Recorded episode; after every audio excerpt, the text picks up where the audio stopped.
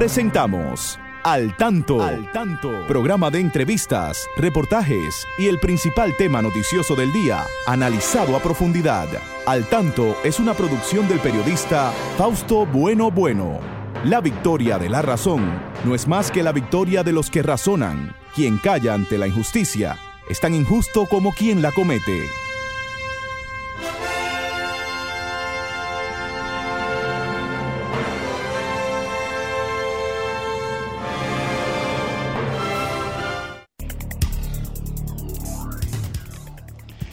Hola, hola, muy buenas tardes, amigas y amigos. Aquí estamos con ustedes en un espacio más de Al Tanto.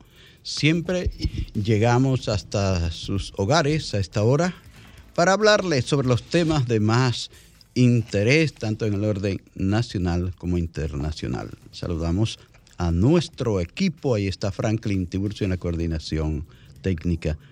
Christopher Rodríguez Bueno en Facebook Live. También Genaro Ortiz en La Romana, sirviendo noticias importantes de esa importante región del país.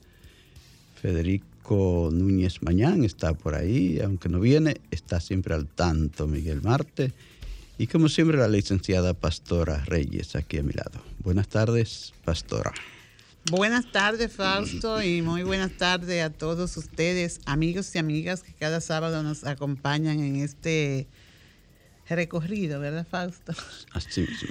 Este, a través de su programa, al, su programa al tanto, a través de Sol 106.5. Hoy realmente, Fausto, no podemos hablar de mucha alegría porque el mundo está nublado, diríamos. Está triste porque hay una situación de descomposición social eh, en países lejanos a los nuestros, pero que nos afecta porque es un nuevo acontecimiento de muerte, diríamos.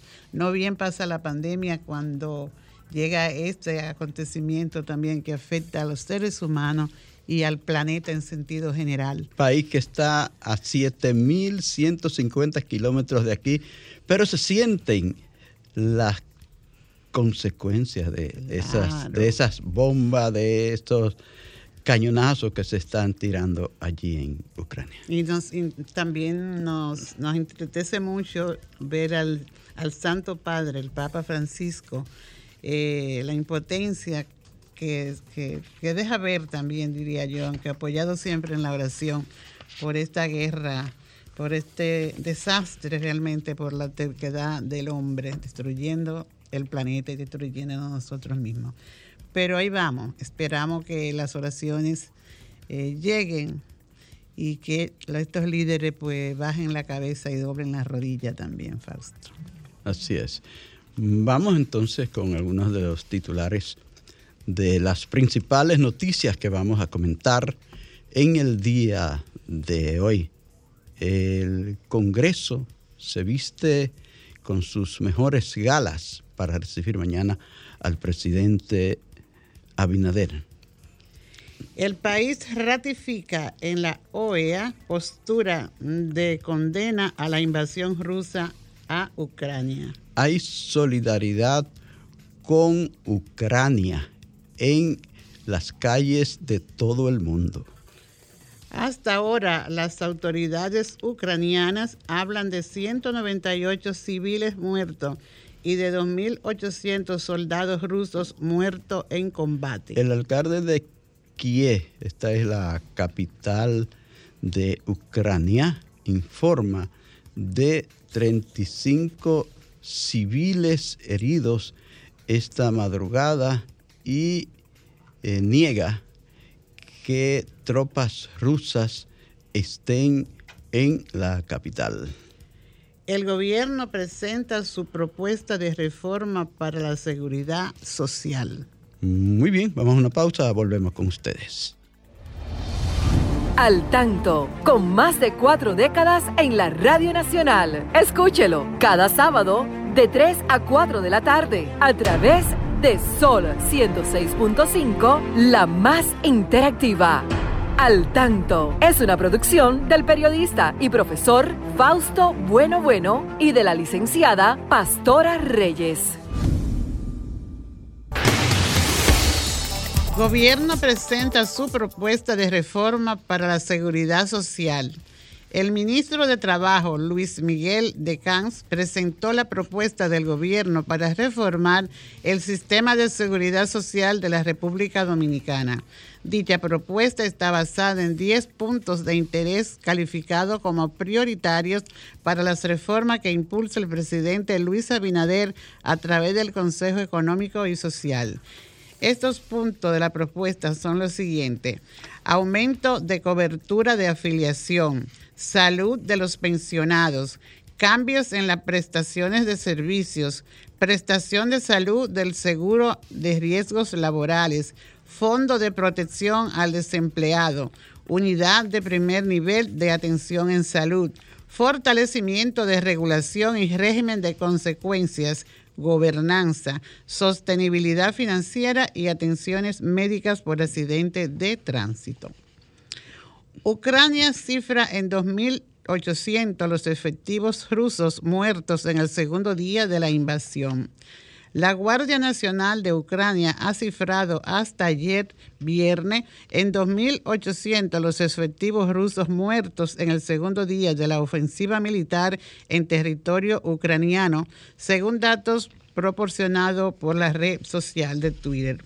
Además, han señalado que han destruido 80 tanques, 516 vehículos blindados, 10 aviones y 7 helicópteros. Salud Pública dice que 14 provincias no reportan nuevos casos de COVID-19.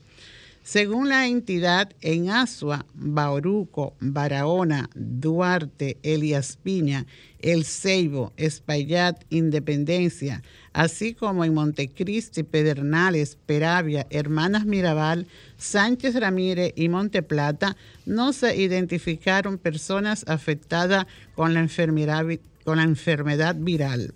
El ministro de Salud Pública dijo que entre las mayores ganancias señala que se han visto fortalecidos los servicios colectivos de cara a la población y sobre todo la vigilancia epidemiológica, así como las alianzas público-privadas, las cuales se implementaron en los momentos más críticos.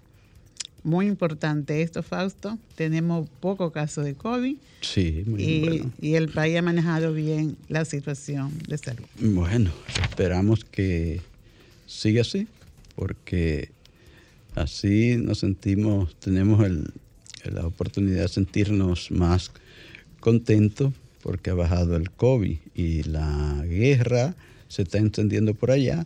Eso nos preocupa, pero nos satisface entonces que eh, no tengamos ese gran problema ahora con, eh, sobre todo con el, el Omicron, que anuncian que hay como una nueva variante también, eh, de- derivada de, del- de ese Omicron. Bueno, pero parece que no, no ha sido tan, tan notoria. Bueno, Sí, pero aunque verdad se habla de que ha bajado mucho el tema de la vacuna, dice que ha incidido el anuncio, verdad, de la de liberar todo el protocolo, eh, pero sería es importante y necesario que la gente se vacune, porque así nos vacunamos contra, contra el tétano, verdad, uno se vacuna y contra otra muchas otras enfermedades, la influenza y todo esto, entonces eh, vamos a vacunarnos. Fíjate que se anunció que hay unas, una gran cantidad de vacunas aquí que se están ya en proceso de vencimiento sí. y faltan muchas personas por vacunar. Entonces esto es lamentable que teniendo la vacuna no queramos usarla. También yo he escuchado a algunas personas decir que como que le ha pesado vacunarse porque, ¿verdad? Con este anuncio que hizo el presidente, no hay que lamentarse, esto es ganancia. Así lo dijo el, min- el ministro de Salud Pública, ¿verdad? Que se ha ganado. Eh, falta que la gente pues tenga un mejor aprendizaje sobre lo que es la prevención y sobre todo en aspectos de salud, Fausto. Sí, hay que seguir diciéndole a la gente que debe ir a vacunarse porque realmente debemos seguir cuidándonos de esta eh, enfermedad, de este virus, de este problema que ha dejado, bueno, en Estados Unidos hay más de un millón ya de personas fallecidas. El mundo ha visto morir a, tantas, a tantos seres humanos. Brasil tiene una gran cantidad también sí, sí, de fallecidos. Sí, sí, sí, sí, Es uno de los países más afectados. Bueno, pastora, el Congreso se viste de lujo, con sus mejores galas, con su alfombra roja, para recibir al presidente eh, Luis Abinader, que mañana, el domingo, mañana sí, mañana estará allí eh, rindiendo cuenta al país y haciendo sus anuncios, sus anuncios, trae buenos anuncios que hacer al país, se supone. Uno espera que vamos a ver qué hay mañana en el Congreso Nacional, en nuestra Asamblea Nacional. Sí, como siempre, Fausto, se espera un discurso con muchas expectativas, eh, sobre todo con la situación mundial que de hecho afectará a, nuestro país y a todo el mundo, porque sobre todo en el tema de la, de la economía, eh, es una preocupación que del presidente y de todo el que tiene, de todos, nos preocupa a todos porque hemos visto que sale muy, ya el petróleo ha subido, que es un eje, diríamos, transversal para todo en la economía. Entonces, eh, eh, ya vienen las, los dolores de cabeza en medio de que se habla mucho aquí de la alza de la de la canasta familiar. Como ha pasado, que ha, ido subiendo los artículos de primera necesidad en los últimos. Pero esperamos que el presidente, pues, eh, tenga mm, estrategia, ¿verdad?, para paliar un poco, aunque si solamente afectar a algunos países, pero que esto va a afectar a, al mundo. Al mundo, así es. Entonces, eh, dispongámonos nosotros también a a, poner nuestro granito de arena en la solución de los problemas que se puedan presentar y que realmente eh, se tenga sabiduría y discernimiento para que no, no nos veamos muy afectados, además de todas las, las, situaciones difíciles que estamos viviendo en nuestro país, que no se altere demasiado el tema de la alimentación, que es lo que más afecta, ¿verdad? A, a la humanidad, porque cuando se bajan los niveles del hambre y esos y el tema de la salud, pues es importantísimo. Y ahora hablando de salud, recuerdo una expresión de un profesor que tuvimos en la universidad, el doctor filósofo Fabio Mota. Fabio Mota. Y él nos decía un día en un comentario en una, en una cátedra que le decía, la, la salud es nada y entonces él justificaba diciendo que cuando usted le preguntaban que cómo está, que qué tiene, no tengo, nada, quería decir que estaba en salud.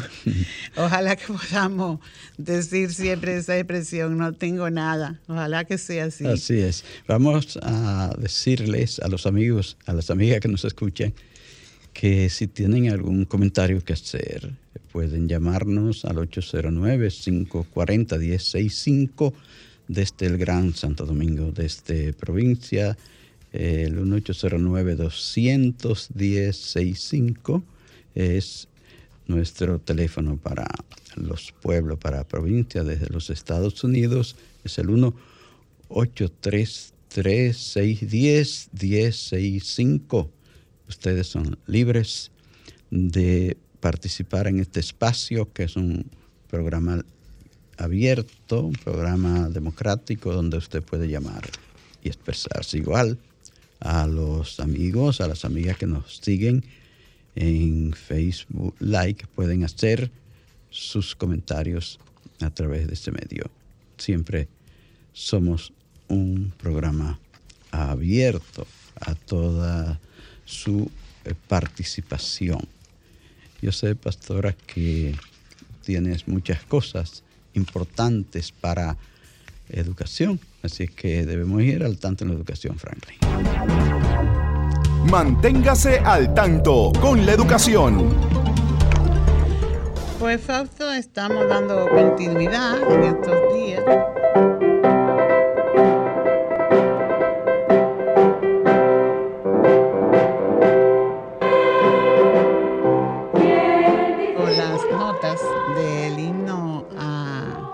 Matías Ramón Mella Fausto. Es uno de los padres de la patria que ayer se cumplía 206 años de su nacimiento y sabemos, la mayoría de los dominicanos, qué significó eh, la participación de Matías Ramón Mella para iniciar la diríamos, o continuar, ¿verdad? La lucha por la independencia. Para, iniciar con su trabucazo, esa lucha por nuestra independencia. Fíjate, y esa... El 27 de febrero de, 1844 a las 10 de la noche en la Puerta de la Misericordia. Eh, comenzando con que ese comportamiento de Matías Ramón Milla eh, ¿qué te digo? Se puede, se puede valorar ahí lo que significa la decisión, la seguridad y su decisión sobre cualquier acontecimiento que, vayamos a realizar. Y observar también el comportamiento de los que están involucrados, porque es regularmente, Fausto, cuando vamos a iniciar una actividad, y no y al momento de iniciarla no está la mayoría de la personas que esperamos como que se nos baja un poco el ánimo. Y eso sucedió en ese momento cuando eh, no estaban los convocados. La mayoría como que él observó que se estaba había un desánimo en el grupo y lo que hizo fue llamar verdad a, a, a despertar el ánimo y ahí, ahí lanzó su trabucazo y eso pues eso e incendió, la mecha. La mecha, ¿verdad? Entonces, cuando nos decidamos hacer un a, a, participar en un acontecimiento, no pensemos en la mayoría, Pensemos en que yo estoy aquí y tú estás aquí. Y entre dos o tres se, inicia, se abre la puerta, se da ese impulso.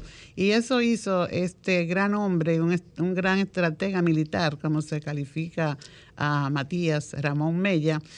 Fue quien puso en, en, marcha muchas estrategias que sirvieron para eh, ganar esta lucha, esta guerra contra los haitianos que estaban ocupando desde hacía tantos años nuestro territorio, imponiendo sus leyes y, y, haciendo retroceder nuestra sociedad, Fausto, porque en realidad fue un retroceso muy grande. Y no solo, y no solo en la lucha por la independencia, sino luego en la restauración, luchando por la restauración de esa independencia que nos quitó uno de los héroes que nos ayudó a conseguirla, que nos quitó Pedro Santana y que se le entregó a España. Entonces hubo que luchar de nuevo y allí estuvo también Ramón Matías Mella. Así luchando eh, en eh, los campos del Cibao con esos otros patriotas por restaurar nuestra independencia. Entonces, eh, no hay tiempo que perder, fue una de sus expresiones, ¿verdad? Cuando lanzó su gran trabucazo, como, como hemos dicho. Y vimos un hombre siempre dispuesto a luchar por su patria, a luchar por la independencia, por los derechos, eh, en todo su acompañamiento que hizo a los demás patriotas dominicanos que dieron su vida por esta, por esta nación a, los que le acompañaron en la Trinitaria, fundada el 16 de julio de 1838. Allí no, solamente estuvo Duarte, sino que les acompañaron eh, figuras como Felipe Alfao, como José María Serra, como eh, Juan Isidro Pérez, Benito González, Felipe Ruiz, Juan Neopoceno eh, Ravelo, todos estos asintos de la concha, todos se unieron para iniciar ese trabajo por nuestra independencia. Todos Que- jóvenes, sí. todos jóvenes. Yo creo que ninguno llegaba a 40 años. Pedro Alejandrino Pina, que se me quedó dentro de los nueve, era el más joven. No había cumplido 18 años todavía. Y fue un, un gran luchador, un gran comandante de, que luchó en esa carrera por la independencia, que vino a sellarse el 30 de marzo en la batalla del 30 de marzo en Santiago. Tenemos una llamada, Fausto. Sí, cómo no. Hola, buenas tardes. Muy buena, ¿cómo están ustedes? Saludo, licenciado Guillermo Díaz Vidó. Siempre nos acompaña para orientarnos sobre estos temas de nuestra historia que son tan importantes. Eh, Guillermo, Y Bueno, que debemos mantener siempre vivo. Es pastora la celebración de los 206 años de su nacimiento de Matías Ramón Mella. Eh, hay también una calle que está en la parte norte del Hospital Mojoso Puello, que se llama José Fabrea, ¿verdad? Sí. sí, José Eh, Fabrea. La esposa de Matías Ramón Mella. Ah, José Oh, Fabrea sí, fue esposa Fabrea, sí. de, de Matías, Matías Ramón Ramón Mella. Mella. Matías Sí. Ramón Mella y Castillo. Y Castillo, así es. Sí, eh, también a- La- hubo hubo mucha una participación muy activa en todo ese De movimiento de las mujeres. Concepción Bona, María Trinidad Sánchez, Juana Saltitopa. Oye, eh, María eh, Baltasara de los María Reyes. Pina, ajá. Pina que estuvo ahí también, es una, una jovencita de 20 años, estuvo junto a Concepción Bona, sí, también llevando la bandera, que había ayudado a confeccionar eh, María Trinidad Sánchez. Eso es muy importante tomar en cuenta. Bueno, y ya ustedes comenzaron a hablar de Mella, de su papel en el Trabucazo y luego en, en la eh, Puerta del Conde, que en ese tiempo no se llamaba todavía Puerta del Conde, sino Puerta de San Genaro. Y los trinitarios combinados ya eh, tenían la ayuda de el que comandaba esa puerta eh, la de San Genaro hoy puerta del Conde que era Martín Girón él era dominicano comandaba el porque esas puertas tenían una guarnición tenían un cuartel y estaba combinado y es por eso que no hubo ninguna situación difícil de enfrentamiento con eh, los trinitarios y, los que cuidaban la puerta, eh, porque ya estaban combinados. Estaban conocedores de lo que estaba pasando y De estaban de acuerdo, estaba- por de- de lo que supuesto. estaba pasando ahí, Y de acuerdo, por supuesto. claro. Sí. Y ahí, señores, eh, estaban las familias. Estaba, por ejemplo, tú mencionaste a María Baltasara de los, de los Reyes. Reyes. que era realmente eh, María. El- lo de Baltasar de los Reyes es porque ella había nacido el 6 de, de enero. Era la madre de Juan Alejandra Costa, eh, primer marino eh, independentista que, que tuvo en, la, en las batallas eh, auxiliando a la batalla de Azo del 19 de marzo, pero que además fue él que delegado para buscar a Juan Pablo Duarte, a Pedro Alejandrino Pina y a Juan Isidro Pérez, que se encontraban en, en Curazao. Ellos fueron delegados para irlo a buscar allá, para darle las buenas nuevas de que se había eh, hecho la proclamación de la República, que le denominaron en principio separación, pero que realmente siempre Juan Pablo Duarte, y eso es bueno aclararlo, y los trinitarios eh, se proponían era la creación de una república libre y soberana. Es decir, que Duarte regresa eh, el día 15 de, de marzo, eh, luego de la proclamación de la independencia. Ya que tú, ya que tú mencionas ese detalle, ese, ese de separación, a mí me gustaría oírte como investigador que eres de nuestra historia, eh, hacer un comentario más amplio al- respecto, porque eh, ayer mismo escuchaba a una persona hablando en la radio y decía que aquí el 27 de febrero no hubo independencia, que aquí lo que hubo fue una separación y que no había que la independencia fue eh, en la restauración. Me gustaría que tú aclararas un poco, que orientara a los oyentes de al tanto al respecto, porque eso deja como un poco de preocupación en, uno cuando uno oye ese tipo de comentarios. Hay muchos libros que hablan de este acontecimiento, del 27 y, las características jurídicas que, tenían eh, los propósitos de los trinitarios. Eh, por ejemplo, el caso de Roberto Casá con su libro Antes y después del 27 de febrero, muy interesante, explicando todo eso, igual que Historia Crítica Dominicana eh, de Francisco Martínez Almanzar, y bueno, ni decir de Fran Moya Pons, de personajes también, digo, historiadores como Juan Daniel Balcácer, que dan una explicación exacta sobre todo esto. Miren, lo que ocurre es que eh, para que salieran los haitianos de aquí, estaban de acuerdo varios partidos que existían en el país, eh, varias aspiraciones. Los que querían, Fausto y Pastora, que se fueran los, los haitianos, que sacaran a los haitianos y que volvieran los españoles a dirigir aquí. ¿Verdad? Y habían, había otro partido que quería también que salieran los haitianos, pero que entonces eh, se, se, hubiera el protectorado de esta parte de los franceses y así sucesivamente, pero estaban entonces los auténticos independentistas, que eran los trinitarios. Lo que ocurre es que necesariamente Duarte sabía lo que ocurría en el pensamiento de esos otros grupos que querían también sacar a los haitianos de aquí, de, luego de 22 años de opresión, ¿verdad? Eh, lo que ocurre es que tenían que unirse a ellos necesariamente porque solo esos muchachos, los trinitarios, no podían hacer eh, esa proeza. Y en poco... Eso es lo que ocurre.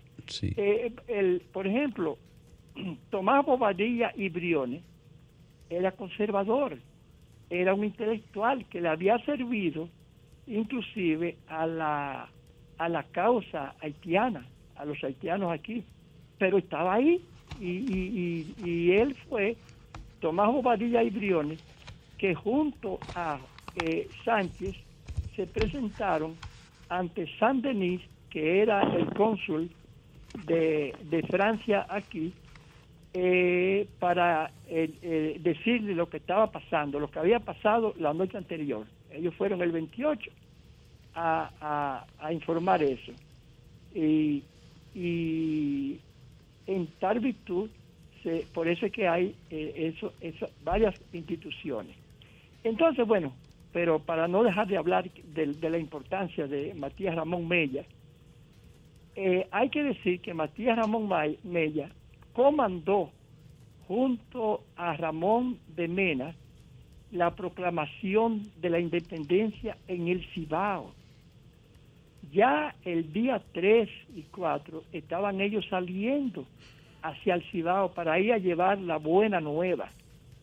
Eh, y se encontraron yendo por Cotuí, que en ese tiempo era así que se viajaba, y se encontraron con que, ustedes que son de La Vega, las señoritas Villa ya tenían la bandera confeccionada allá en La Vega. Ustedes ven que el trabajo de los trinitarios llegó, llegaba allá. A nivel de todo el país. A nivel de todo el país. Sí. Y se fueron entonces a Santiago. Y ahí eh, Morissette, que era el general que dirigía la guarnición haitiana, estaba rodeado por los dominicanos que ya estaban esperando a Matías Ramón Mella eh, para que eh, Morissetti entregara la guarnición de, de es decir, la, el, el cuartel general de, lo, de, de, la, de la defensa de los haitianos. Morissetti no quería entregar, pero ocurre que también los militares que estaban ahí, mayoría dominicanos, pues eh, estaban combinados. Y Morissetti, con, con una mecha en la mano, quería dar fuego, pero ellos mismos se lo impidieron. Y el día 6 de, de marzo entregó la guarnición. Mismo que ocurrió en Puerto Plata, San José de las Matas, etcétera. Y tan eh, determinante para la defensa de la nueva república fue la actuación de Matías Ramón Mella, que él fue de lo que preparó eh, a Santiago eh, para, para que eh, se pudiera tener una buena defensa y poder resistir a las oestes haitianas, Fausto, el 30 de, de marzo, el mismo 30 de marzo, cuando hubo esa gran batalla ahí en Santiago. Matías Ramón Mella, ustedes no lo van a encontrar en Santiago ese día de la batalla, porque él estaba por los campos de San José de la Mata eh, en la retaguardia para evitar que eh, los haitianos eh, pudieran salir ilesos. Eso es muy importante tomarlo en cuenta. Y volvemos a tener a Mella con una actuación de primer orden en Santiago. Eh, casi 20 años después, en la restauración de la República. La restauración.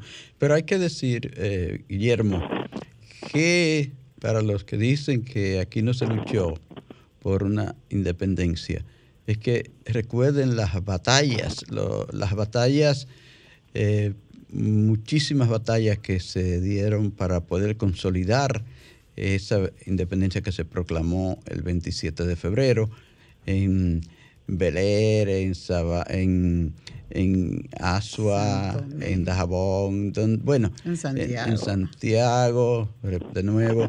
Eh, todas esas batallas formaron parte de la gran lucha de nuestro pueblo por consolidar esa independencia. 12 Sí, años batallando. batallando, Sí. sí. Eh, Guillermo, tenemos que cortar aquí porque tenemos otros temas. y De, recordar, Fausto, que él muere siendo ministro de la guerra de restauración y muere de una enfermedad eh, el 4 de junio de 1863. Pero ya había tenido la oportunidad de abrazar a Duarte, que también regresó de Venezuela para regresó, estar con ellos. regresó de Venezuela y que no lo quisieron integrar a la lucha, lo desconsideraron a Duarte en aquella ocasión. Ningún funcionario del gobierno de restaurador lo recibió. Señores, esas son las cosas que le pasan a nuestros luchadores, a nuestros patriotas. Fausto, fue una república que se, que se, que se, que se hizo. Los, los, los, los trinitarios nunca hablaron de una simple separación. Así mismo. Muy bien, eh, agradecemos al licenciado Guillermo Díaz esta participación importante en al tanto en la educación, que ya con esto concluimos la sección, vamos a una pausa y volvemos ya con otros temas que tenemos en agenda. Con más de cuatro décadas en la Radio Nacional. Escúchelo cada sábado de 3 a 4 de la tarde a través de Sol 106.5, la más interactiva. Al tanto es una producción del periodista y profesor Fausto Bueno Bueno y de la licenciada Pastora Reyes. Muy bien, muy bien. Eh, continuamos, continuamos y ahora le toca el turno a Genaro Ortiz. Desde La Romana nos sirve las noticias más importantes de la región este del país. Adelante, Genaro. Hola, ¿qué tal? República Dominicana y el mundo. Genaro Ortiz con un resumen de las principales informaciones acontecidas en la Romana y el este del país. Aquí están las informaciones.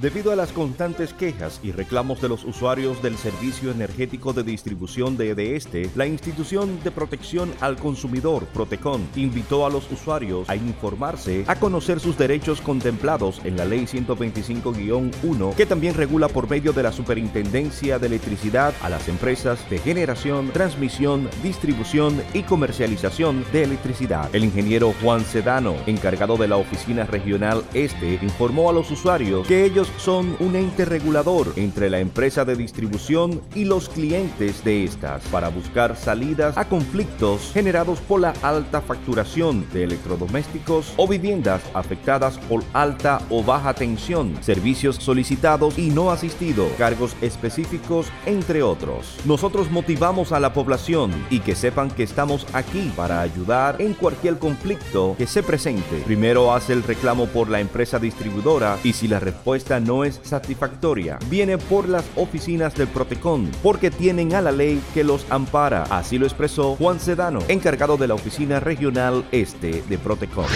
Por último, en el fascinante mundo del aro y el balón, la selección masculina de baloncesto de la República Dominicana enfrentará a Canadá y Bahamas en la segunda ventana para la Copa Mundial del 2023 la cohesión y el respeto unido al orgullo y deseo de portar la camiseta del país son aspectos más destacados en el equipo dominicano que hoy y mañana enfrentará a Canadá y Bahamas respectivamente en la segunda ventana clasificatoria para la Copa Mundial del Baloncesto. Es un grupo cohesionado con un gran respeto entre ellos y el interés de representar al país cada vez que se les llama, expresó el entrenador Melvin López, quien será asistido por José Mercedes David Díaz, Luis Guzmán, Rudy Martínez y Jonathan Matos. El primer partido será este sábado a partir de las 6 de la tarde frente a los canadienses en el Palacio de los Deportes Virgilio Travieso Soto y mañana domingo a la misma hora en el mismo lugar. Los criollos chocarán contra los bahameños. Canadá es un equipo de mucho cuidado, bien disciplinado y ofensivo que se disciplina en sus jugadas de media cancha, agregó el técnico dominicano que busca conducir al equipo al Mundial 2023 que se celebrará en Japón, Filipinas e Indonesia. Hasta aquí un resumen de las principales informaciones producidas en la Romana y el este del país. Genaro Ortiz les informó. Continúen con Al Tanto. Muy bien, Genaro, muy bien, Genaro. Muy importantes todas estas noticias, así es que gracias y Continuamos aquí con las noticias más y los saludos, Fausto. Ah, los saludos también a los amigos. de Facebook ustedes están aquí en sintonía y están mandando saludos especiales. Tenemos un saludo muy especial para el profesor Guillermo Díaz de parte de Sandy Graciano. Sandy es un ex alumno de la Escuela Nacional de Ciego de aquellos tiempos y le manda un saludo muy especial al licenciado Guillermo Díaz. También está en sintonía Elvira Reynoso, eh, igual que Lucrecia Gómez, Luxemburgo Rosa López de San Francisco de Macorís, Luxemburgo. Eh, también un saludo para Gabriela Cabrera, nuestro amigo Julio Núñez de Florida.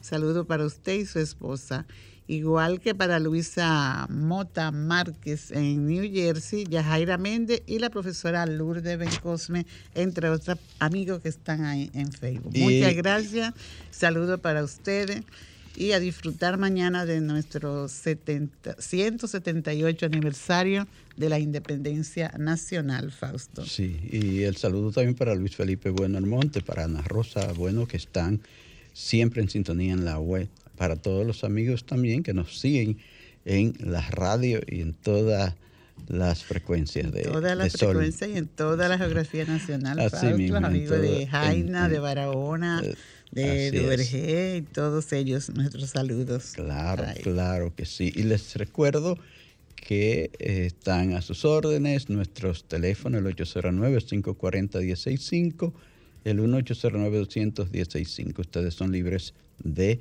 participar, de llamarnos. Importante esa comunicación de retorno, así como lo hizo el licenciado Guillermo Díaz.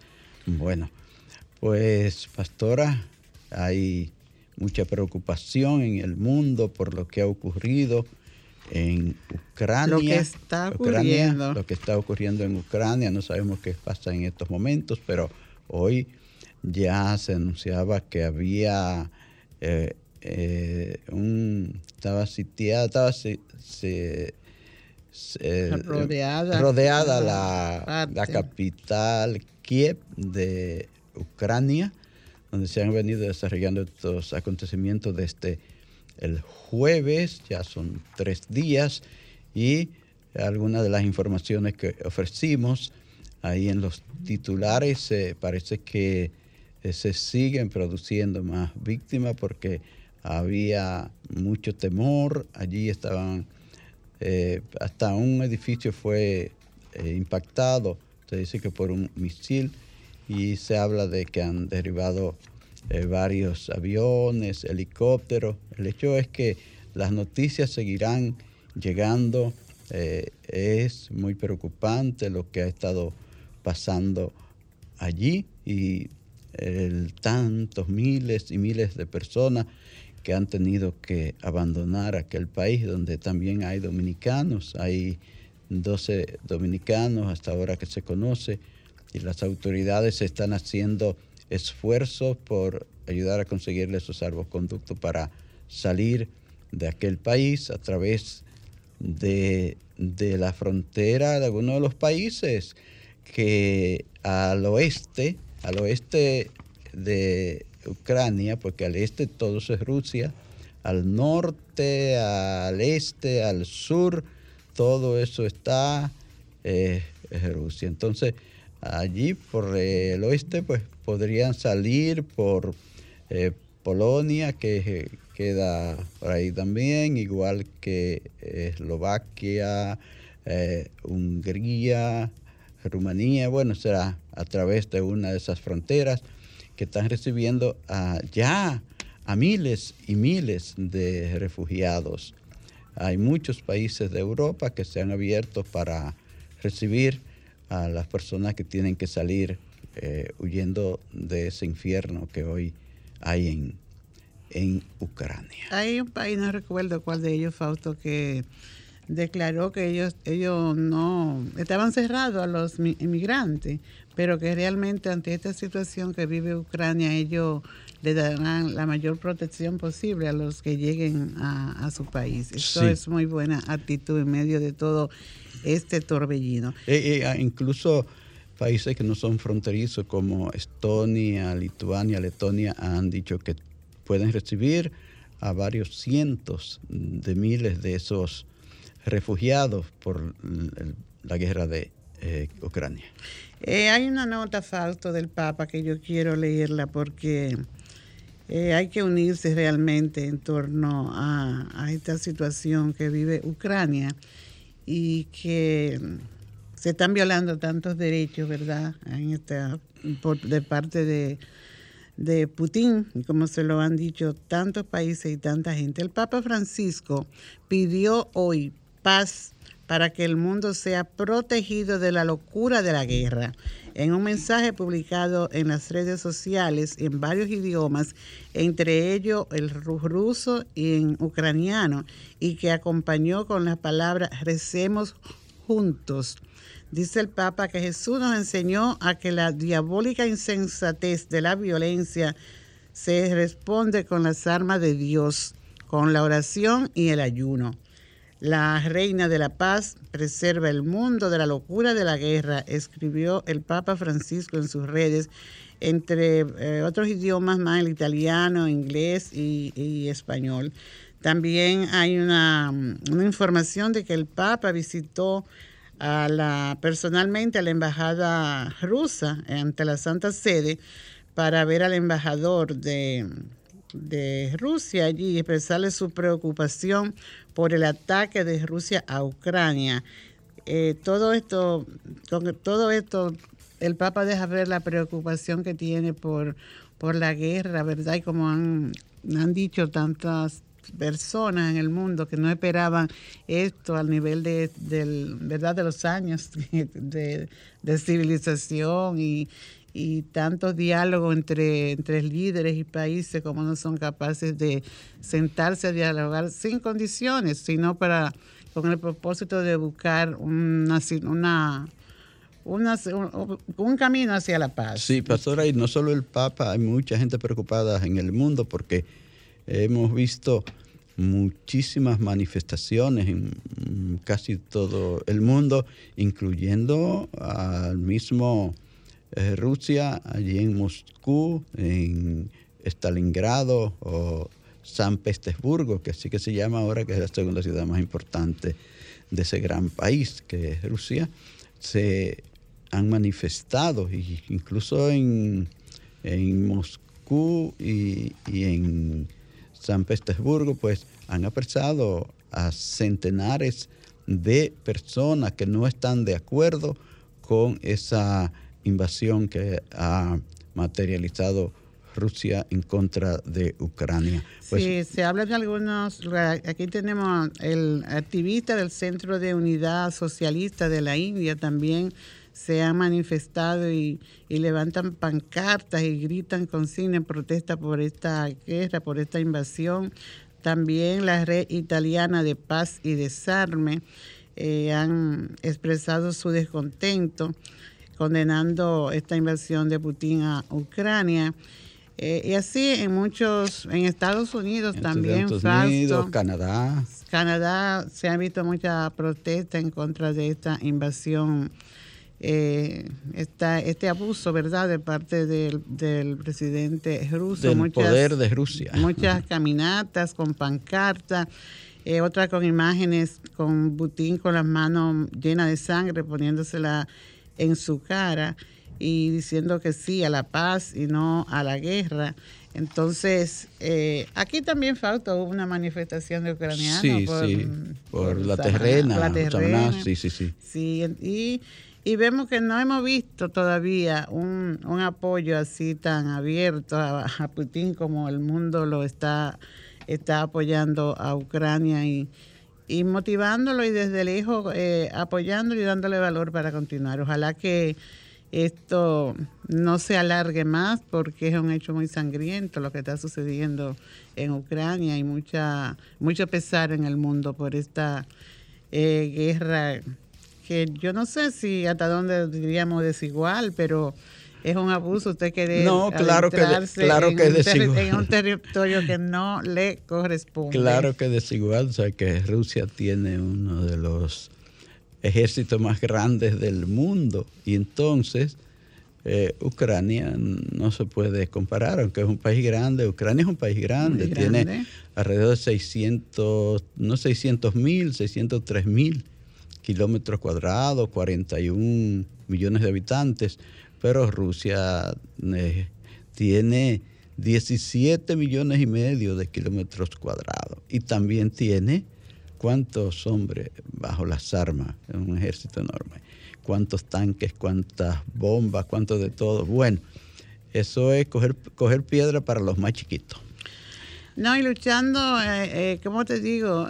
Poniéndole los pies a, un país hermano, ¿verdad? Porque Ucrania eh, los, los, de Ucrania son casi rusos, porque muchísimos hay, por ejemplo, ahí en Yo leí en una de las crónicas ¿verdad? que decía, y si así nos tratan los hermanos, ¿verdad? Una ucraniana se lamentaba de la situación diciendo que era un país hermano, que hasta dónde podía considerarse hermano ante esta masacre, podríamos hablar, que está haciendo Rusia en, en, Ucrania. Pero en esos grandes intereses que hay en el mundo, sobre todo en Ucrania, que hay tantos diferentes minerales, tantas cosas valiosas, mm, no hay hermano para eso. Bueno, nosotros tenemos que despedirnos, eh, agradecerles a todos su sintonía y nos ha faltado tiempo para todos los temas que teníamos Ojalá que el sábado ya no hablemos de esta guerra. Eh, hablemos de la guerra, pero en pasada, pasado, ya en pasado. En pasado, en pasado, sí. Señores, muchas gracias por sintonizar al tanto. Les dejamos la invitación para el próximo sábado a partir de las 3 en punto de la tarde, cuando Dios mediante estaremos nuevamente con ustedes. Que tengan todos muy buen fin de semana.